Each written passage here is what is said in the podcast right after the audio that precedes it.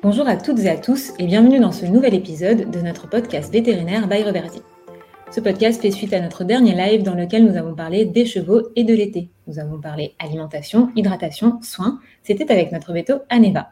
Hello Aneva Bonjour à tous Tu vas bien? Oui, merci, très bien. Et toi? Ouais, super. Euh, est-ce que tu pourrais la première question euh, enfin, que, beaucoup se posaient, nous dire si pendant la période estivale, pendant les fortes chaleurs, il est nécessaire ou même utile euh, d'adapter la ration de son cheval.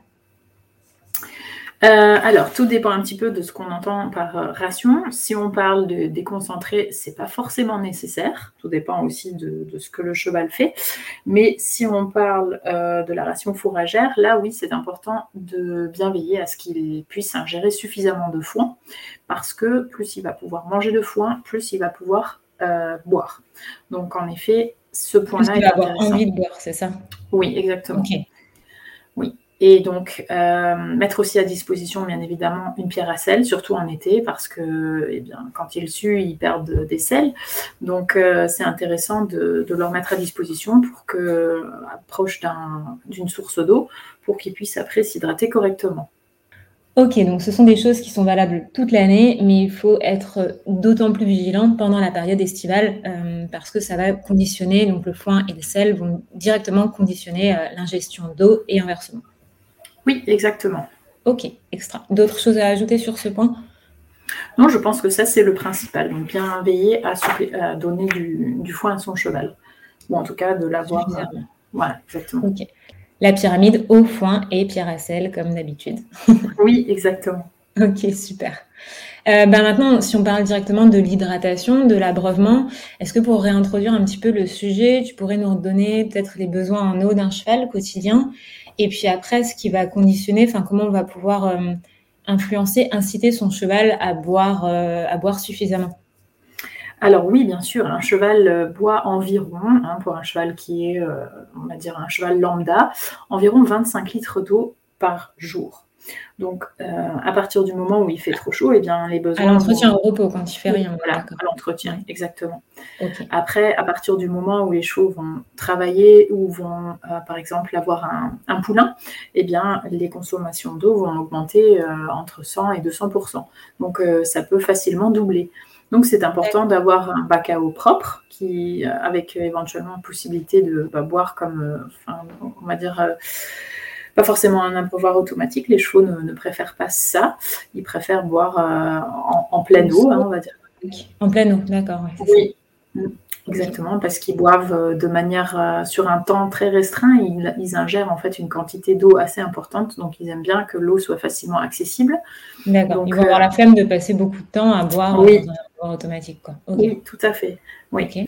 Et lorsque on a des, des abreuvoirs automatiques, lorsque son cheval est au box, eh bien, c'est intéressant de vérifier euh, le débit d'eau. Et il faut que le débit d'eau soit euh, environ entre 7 et 8 litres euh, par minute. Donc, comment faire en, fait, en prenant un seau et en le positionnant sous l'abreuvoir automatique, vous, vous mettez votre montre sur 60 secondes, hop, vous remplissez votre seau et puis vous mesurez le débit d'eau. Et si vous êtes ben, voilà, 3-4 litres par minute, ça sera trop faible. Il faudra éventuellement ajuster. Ok, extra. Et tu as mentionné, il me semble, euh, tu as parlé de la température de l'eau pendant le live qui pouvait influencer aussi l'ingestion. Oui, les chevaux aiment bien boire une eau tempérée, idéalement autour de 20 degrés. Ce n'est pas toujours possible, mais si on veut vraiment essayer de favoriser l'ingestion de l'eau, eh bien, une eau tempérée, c'est ce que les chevaux préfèrent. Après, dans les box, lorsqu'on se rend compte que le cheval a du mal à boire à l'abreuvoir automatique, on peut bien évidemment proposer un seau d'eau en plus c'est un petit peu de travail en plus, mais bon, c'est vraiment bénéfique parce qu'il préfère. D'accord, donc contrairement à ce qu'on enfin, qu'on pourrait spontanément penser, c'est pas parce qu'il fait super chaud qu'il va préférer de l'eau euh, froide quoi, ou fraîche, mais plutôt une eau à, 20 degrés. Quoi. Pas trop chaude et pas trop froide. Exactement. D'accord. Il y a d'autres choses comme ça qui peuvent, euh, qui peuvent influencer? Euh, oui, après, c'est ce que je disais tout à l'heure, le foin, la pierre à sel, bien sûr, c'est des facteurs qui, qui influence positivement l'ingestion de l'eau. De toute façon, c'est assez clairement euh, compréhensible. Plus on mange euh, de choses euh, sèches et salées, et plus on a soif. Bon, c'est pas pour autant qu'il faut manger hyper salé, loin de là. Oui, tout à fait. non, mais voilà. pour couvrir les besoins en tout cas. D'accord, ça marche. Ok, donc ça c'est pour l'abreuvement. On a aussi pas mal parlé de sudation pendant le live. Est-ce que tu pourrais nous rappeler un petit peu quelle quantité de sueur un cheval peut-il perdre en une heure par exemple? Oui, bien sûr. Alors, dans les grandes lignes, euh, plus ou moins, c'est 15 à 20 litres de, sueur dans des conditions fraîches et sèches. Et quand il fait chaud. Après le travail, hein, on est bien d'accord. Après le travail, oui. Et quand il fait chaud euh, et humide, ça peut monter jusqu'à 30 litres. Et puis la particularité de la sueur du cheval, c'est qu'elle est hypertonique. En fait, elle contient beaucoup de d'ions, des petits minéraux, enfin des micros, des, voilà, des, minéraux, et que du coup le cheval perd euh, beaucoup de, minéraux dans, par la sueur en fait. D'accord, c'est pas que de c'est pas que de l'eau quoi. C'est exactement pas que de l'eau. Ok, ok. Et J'imagine que c'est pour cela qu'on recommande quand un cheval a beaucoup sué de le complémenter en électrolytes. Oui, bien sûr. Et alors après, la, plupart du temps, euh, les électrolytes, bien sûr, c'est du, chlorure et du sodium. Euh, mais bon, il y a bien sûr aussi les autres, euh, les autres minéraux qu'il faut complémenter. Et du coup, alors le mieux de le faire, c'est quand le cheval a beaucoup sué, donc pas de le faire de manière systématique, et de le faire après son travail ou après son entraînement, pas avant. Ok. Et est-ce qu'il y a quelques précautions, euh, enfin oui, il y en a parce que tu les as rappelées pendant le live, à, savoir, à prendre quand on complémente en électrolyte, par exemple s'assurer qu'ils boivent suffisamment et tout, si tu pouvais nous redonner un petit peu tout ça? Oui, bien sûr. chez nous les différentes formes sous lesquelles euh, euh, sont disponibles les électrolytes Bien sûr. En fait, ce qui est très important, c'est de mettre à disposition un, un seau d'eau lorsqu'on donne les électrolytes pour que le cheval puisse boire après donc euh, qui puisse euh, voilà, se, refaire son, stock, entre guillemets. D'accord, pur, entre guillemets, enfin, sans électrolytes, on est d'accord. Exactement. Et puis, quand on donne les électrolytes sous forme euh, liquide ou quand on les dissout dans l'eau, eh bien, c'est intéressant de donner un seau d'eau propre, enfin, d'eau normale, juste à côté. En plus. Donc, quelle que soit la forme sous laquelle on la donne, il faut toujours, toujours que le cheval ait un seau d'eau, on va dire, pur, entre guillemets, enfin, sans électrolytes à côté et, euh, pour, s'assurer qu'ils boivent suffisamment. Exactement.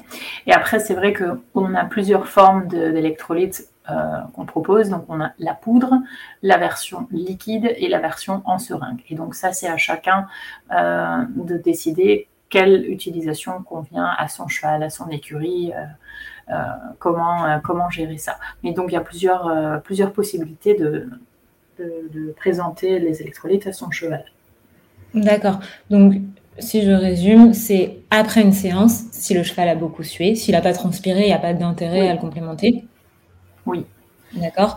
Et toujours, quelle que soit la forme sous laquelle on, donne, toujours présenter un seau d'eau euh, fraîche, euh, neutre, pure, enfin on va dire euh, sans électrolyte avec, et s'assurer que son cheval boive suffisamment. Exactement. D'accord, merci. Et il me semble qu'il y a une précaution particulière pour les chevaux d'endurance, enfin le jour d'une course d'endurance? Oui, tout à fait. En fait, euh, il est déconseillé de, distribuer la forme gel le jour de la course d'endurance parce que si on ne peut pas s'assurer que le cheval boive suffisamment, euh, l'ingestion peut aggraver la déshydratation de l'organisme en fait. Et donc, euh, il est préférable de proposer des électrolytes sous forme liquide ou poudre le jour de la course. Donc de toute façon, euh, voilà, il faut proposer même ces formes-là, euh, les diluer dans, une, dans un grand volume d'eau et euh, voilà, les mettre à disposition à côté d'un seau d'eau fraîche normale. D'accord. Mais impérativement diluer dans un grand volume d'eau, de manière à ce que s'ils prennent des électrolytes, ils prennent systématiquement quand même de l'eau avec. Quoi. Oui, tout à fait. Impérativement diluer mhm. dans un grand volume d'eau. Ok, merci. Euh, je pense que pour ça, c'est tout bon. Est-ce que tu pourrais nous reparler un petit peu des coups de chaud? Qu'est-ce qu'un coup de chaud? Comment reconnaît-on un coup de chaud? Et qu'est-ce qu'il faut faire? Oui, bien sûr. Alors, euh, il faut savoir que certains chevaux sont plus à risque que d'autres. On en a parlé euh, pendant le live. Euh, alors, si on refait le point sur ceux qui sont à, risque, ce sont les chevaux qui sont au travail, les chevaux qui sont éventuellement transportés ou qui font un transport plus long, euh, les chevaux qui ont une euh, musculature plus importante, comme les chevaux de trait, les quarter tout ça, les chevaux seniors et puis les chevaux malades, bien évidemment, qui sont plus fragiles. C'est comme avec les êtres humains. Hein. on, le sait, chaque fois qu'il y a des canicules, il faut faire attention à ceux qui sont fragiles. Donc c'est un petit peu la même chose pour les chevaux. Alors comment euh, reconnaître du coup un coup de chaud? Eh bien, euh, il y a une fréquence respiratoire élevée. On a les naseaux qui sont écartés chaque fois que le cheval respire. Donc, euh, habituellement, on ne voit pas quand le cheval respire. Là, on a vraiment une respiration très marquée. On a une température rectale qui est élevée. Donc, euh, habituellement, la température rectale, c'est bon, 37,5, 37,8 environ. Là, elle va être au moins au-dessus de 38,5. Et puis, euh, il convient de la checker toutes les 15 minutes pour voir si ça, descend, mais ça, on en parle après. Il y a une fréquence cardiaque irrégulière. On peut toucher à la main lorsqu'on pose euh, sur le flanc, enfin, en tout cas, derrière l'antérieur, au niveau du coude. Euh, on peut sentir la fréquence cardiaque. Le cheval n'a pas forcément envie de boire ni de manger. et puis il récupère très mal après l'effort en fait. Et puis on peut aussi remarquer parfois des, euh, spasmes musculaires, des tremblements, euh, et un cheval euh, apathique dans son, attitude. Et puis parfois aussi des chevaux ataxiques, c'est-à-dire des chevaux qui marchent comme s'ils étaient, s'ils avaient trop, comme s'ils avaient trop bu. donc, que faire dans ces cas-là Eh bien, il convient de rafraîchir son cheval le plus rapidement possible. On peut utiliser une eau froide, même très froide, il n'y a pas de problème. Euh, c'est vrai que euh, il faut essayer de continuer à marcher un petit peu son cheval pendant cette, euh, bah, pendant, pendant la procédure pour que la circulation sanguine eh bien, se, comment dire, se passe bien, hein, que, le cheval continue à s'irriguer au niveau des extrémités. et puis partout. La circulation, on peut dire ça. Exactement, oui, voilà exactement. Et puis, euh, comme je disais tout à l'heure, euh, vérifier que toutes les 15 minutes, euh, la température rectale descende assez vite. si on a un doute, on appelle bien sûr son vétérinaire pour pas pour pas prendre des risques. Mais en effet, il faut y aller sans problème. Et du coup, quand on douche le cheval et qu'il fait vraiment très chaud, on n'enlève pas, donc on ne gratte pas, on passe pas le couteau de chaleur. D'accord. Euh, on, ne l'enlève, voilà, exactement, parce que l'eau. Coup de chaud, pas coup de chaud, hein, on est d'accord. Hein. Non, non, le couteau de chaleur, on ne l'utilise pas quand euh, on veut rafraîchir son cheval, parce qu'en fait, la chaleur va permettre de s'évaporer avec, euh, avec l'eau froide sur le cheval. Donc, il ne faut pas retirer l'eau froide lorsque son cheval est, surchauffé, lorsque son cheval a un coup de chaud. Voilà. Et, même lors de, je te disais coup de chaud ou pas coup de chaud, même si on veut euh, euh, simplement bah, rafraîchir son cheval après une séance euh, sans qu'il ait nécessairement eu un coup de chaud, oui. on ne passe pas le couteau de chaleur. Non, en principe, non. Non, parce que exactement, c'est ce que je disais tout à l'heure. L'eau permet de rafraîchir le cheval et si on enlève l'eau, eh bien, il n'y a pas cette pardon, il n'y a pas l'évaporation de, la, chaleur ne s'évacue pas avec l'eau en fait. Et donc on va retarder finalement euh, le rafraîchissement du cheval. le, seul moment où c'est, le seul moment où c'est vraiment utile, c'est quand il fait froid euh, et que le cheval est trempé. Dans ce cas-là, oui, on, passe le couteau de chaleur pour que le cheval puisse se réchauffer plus rapidement. D'accord, mais quand il fait chaud, pas de couteau de chaleur et de préférence, même si le cheval n'a pas eu de, de, coup de chaud, si on veut le rafraîchir, on peut carrément y aller avec de l'eau froide. Quoi. Oui, exactement. Ok, et puis ben, est-ce que pour finir, tu pourrais rappeler un petit peu, euh, je me souviens, on avait fait une infographie euh, pour euh, aider son cheval à supporter les, les fortes chaleurs en période de canicule. Il y avait quelques points à retenir. Bon, la douche, on l'a parlé, douche et ne pas passer le couteau de chaleur. Il me semble que ce qui est important à l'extérieur, c'est que le cheval ait systématiquement un coin d'ombre. Oui, tout à fait, qu'il puisse s'abriter. Oui, ça fait partie des besoins essentiels finalement de tous les animaux, hein, pouvoir euh, s'abriter lorsqu'il fait chaud ou lorsqu'il fait froid. Ouais. Euh, tu as parlé aussi des, des, UV, du soleil, des coups de soleil pendant le live, si tu peux nous, nous rappeler un petit peu tout ça. Oui, tout à fait. Alors, en ce qui concerne le soleil et les UV, euh, on peut en effet avoir des soucis de photosensibilisation, donc c'est-à-dire que le cheval fait une réaction cutanée suite à l'exposition du soleil et suite à des plantes qu'il aurait ingérées, donc ça c'est quelque chose à surveiller.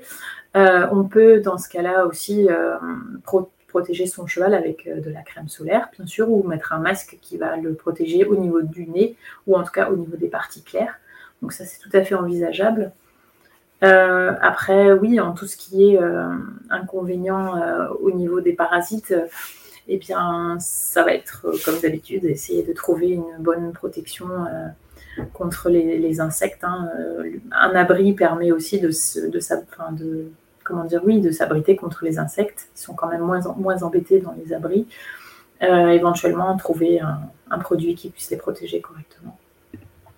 Ok. Euh, il y avait d'autres choses. On a parlé des pieds particulièrement secs, enfin des, pieds secs partant secs. Comment est-ce qu'on peut, en plus euh, d'un suivi maréchal régulier et des soins des pieds locaux, est-ce que niveau complément, on peut aider un petit peu le cheval?